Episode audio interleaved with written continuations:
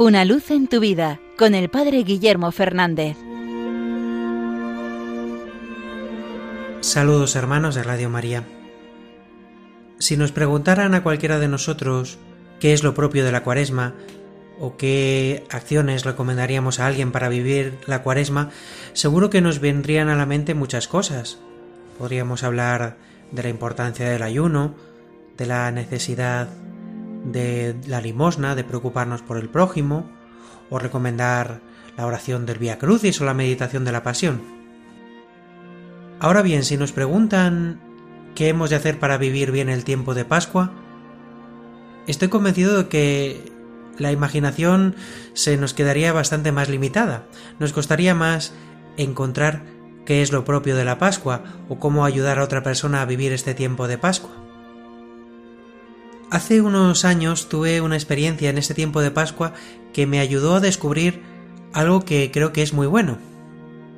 Con un compañero nos fuimos en esta semana de la octava a Palencia, a pasar un par de días descansando después de la Semana Santa, y allí visitar la tumba de San Manuel González, el obispo de los agrarios abandonados, un santo obispo de este siglo español que vivió santamente esa relación con Jesús en la Eucaristía.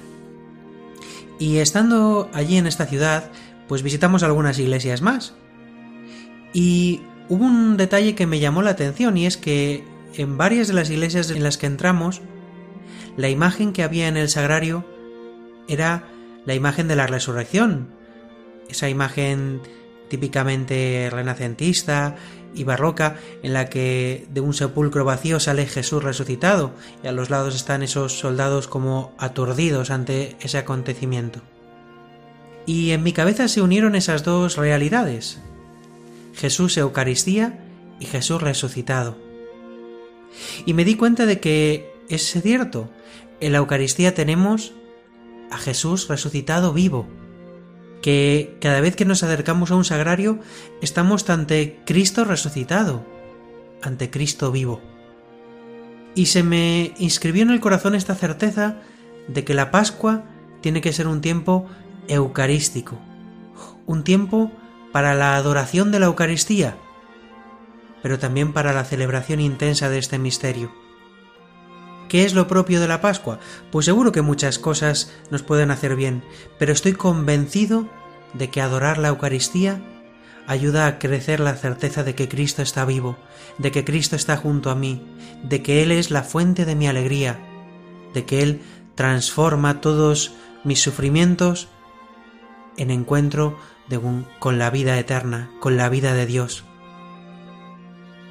Creo que es un buen acto para recomendar a todos y sobre todo para vivir cada uno de nosotros. Que este tiempo de Pascua sea tiempo eucarístico, tiempo de adoración, tiempo de pasar junto a Jesús en el sagrario, tiempo de celebrar con certeza la Eucaristía.